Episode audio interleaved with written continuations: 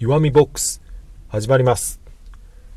2019年12月16日の月曜日になりました。いかがお過ごしでしょうか？どうもこんにちは弱みです。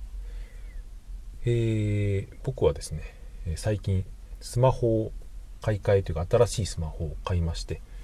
人生で初の iPhone にしてみました。今までずっと Android だったんですが、えー、まあ、ちょっと、えー、どうせならというか、えいつか経験してみたいと思ってたのでえー、これを機に iPhone を買ってみました。まだですね、えー、変えてないんですよ。一応手元にはあって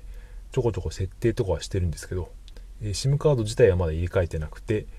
えまあぼちぼち変えていこうかななんて思ってます。まだちょっとしか触れてないんですけど、まあ、やっぱり今今まで使っていた Android と比べるとやっぱ操作性というか、まあ、感覚的な感じですね。なんかその時計合わせる時にカチカチカチってなんか細かいバイブの音があったりバイブの振動があったりとかいろいろそうですね細かいところまで考えられてるなっていうのを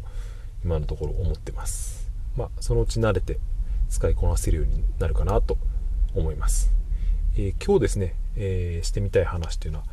えー、まあ、2つありまして、まあ、雑談みたいなものなんですがよろしければ、えお付き合いください、え1つ目がですね、え昨日ちょうどえー、息子にねですねクリスマスプレゼントとして変身バイクというのをですね自転車みたいなやつですけど買ってきたんでそれについてのですね、えー、まあ、知ったことみたいのをですね、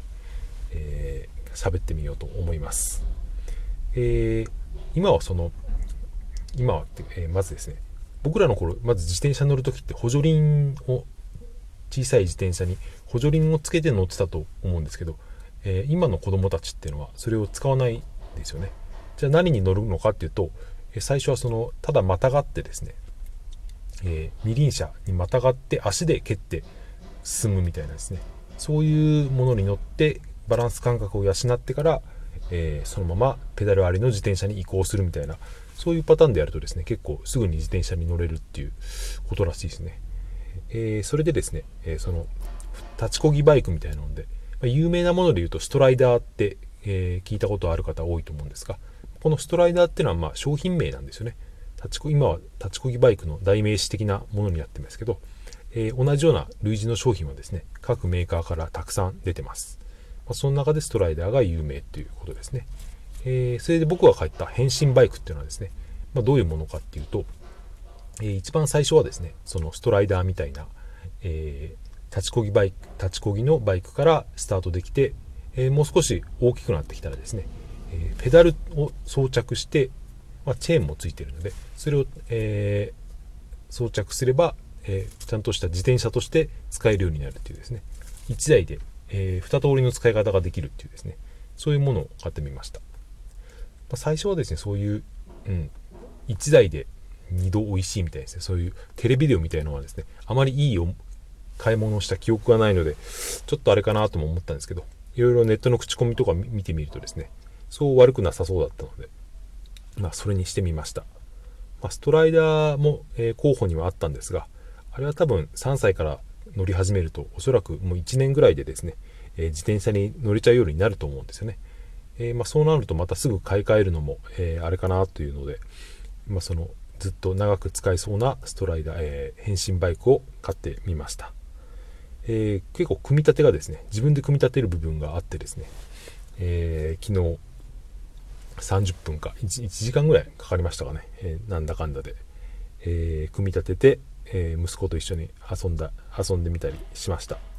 まだちょっと怖がってますけど結構ですね。楽しそうに遊んでて、えまあそのうち公園とかに持って行ってですね、え遊んでみるのが楽しみだなという感じです。でもこのまたがる、え足こぎ、え足こぎバイクっていうんですかね。これは本当に便利だなと思って僕らの子供の頃にはなかったですよね。これがあればわざわざの補助輪をわざわざつけてガラガラ行った後にその後でみんな転びながら自転車に自転車の乗り方を覚えたったなんてですね。ああいうのはもう今の子供は経験しなくてスマートにこういう足こぎバイクからバランス感覚を鍛えて自然に自転車に移行できるっていうですね。そういう時代になっているということです。えー、でもう一個してしてみたい話がですね、えー、まあ、ブログの話なんですけど、えー、前にも話したそのブログの収益がですね、まあ、最近徐々に、え増えてきてるなって思っていてその中でもですね最近は Amazon のアソシエイトの、え収益成績が結構伸びてるんですね。この1週間とか2週間ぐらい。これ Amazon のアソシエイトっていうのはどういうのかっていうと、まあ、ブログの中で、え Amazon の商品のリンクを貼って、まあ、それをクリックし,、えー、した人が商品を買ってくれると、えー、そのサイトの運営者に収益や、えー、紹介料が入るっていうそういうものなんですけどその Amazon アソシエイトが、えー、まあ、年末効果なのか最近は結構好調なんですよね。まいろいろ他にも理由を推測してみると、えー、一つですね大きな、え、理由として Amazon のアソシエイトの特徴としてそのクリックした商品以外を購入しても、えー、運営者側に紹介料が入るっていうですね。そういう仕組みがあるんですね。これはあんまり知らない人が、えー、知らない人も多いかもしれないんですが、えー、例えばですね、え僕のブログから、まあ、何でもいいんですが安いもの、え USB ケーブルとかですね。ちょっと1000円2000円ぐらいのものを、え、もののクリック商品の広告をクリックしてそれが買われたとするとまあ、え、それはたかが知れてるんで数パーセントなんで紹介料としては本当に数十円とかそういうものなんですよね、えー、でもですねその同じ広告をクリックした人が、えー、そのクリックしたものとは別の商品をですねその後に買ってもですね、えその商品の紹介料もですね一番最初に Amazon のサイトに、え招き入れたというか誘導したサイトの紹介ということになってその紹介料が入るんですよね。ちょっと分かりづらかったと思うんですけど、えー、つまり僕の例で言うとですね、えー、まあ、僕のブログでは例えば車のインバーターってあの、えー、コンセントに変換するインバーターのリンクがあるんですがそれを、えリンクをクリックして、えブログを読んだ人がその同じ商品を買うとまあ、え、その値段は2000円ぐらいなので、こういうものは、え、紹介料率といって、紹介料の率が低いのもあってですね、えー、たとえそれが売れたとしても1個90円、え、90円ですね、え、数十円、本当にもう3、40円とか、もう5、60円とか、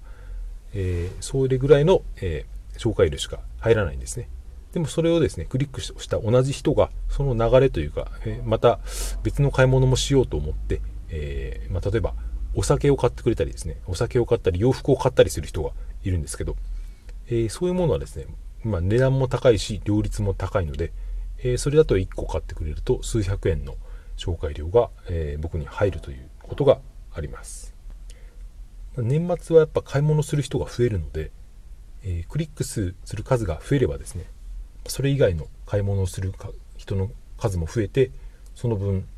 え、運営者側の収益紹介料も増えるっていうですねそういう流れになってるんじゃないかなというふうに、えー、推測しました今月の時点でアソシエイトの、え、紹介料がもう5000円ぐらいなものなんですけども今までは全然そんなに本当に月に数百円ぐらいしかブログから稼げてなかったんでそれを考えるとですねまあいいペースかなと思います、ま、できたらこの12月に1万円いったらまあ最高かなとそんなことを考えてます。まあ、えー、まあ、少ない金額ではあるんですが、まあ、一応不労所得ということにはなるので、まあ、これが継続する可能性もありますよね。えー、まあ、ブログを書いたのは数年、1年前とかの記事なんですが、それが継続してですね、えー、月に1000円なり2000円なりを生み出してくれるとなると、まあ、一つのこれは資産と言っていいんじゃないかなと言います。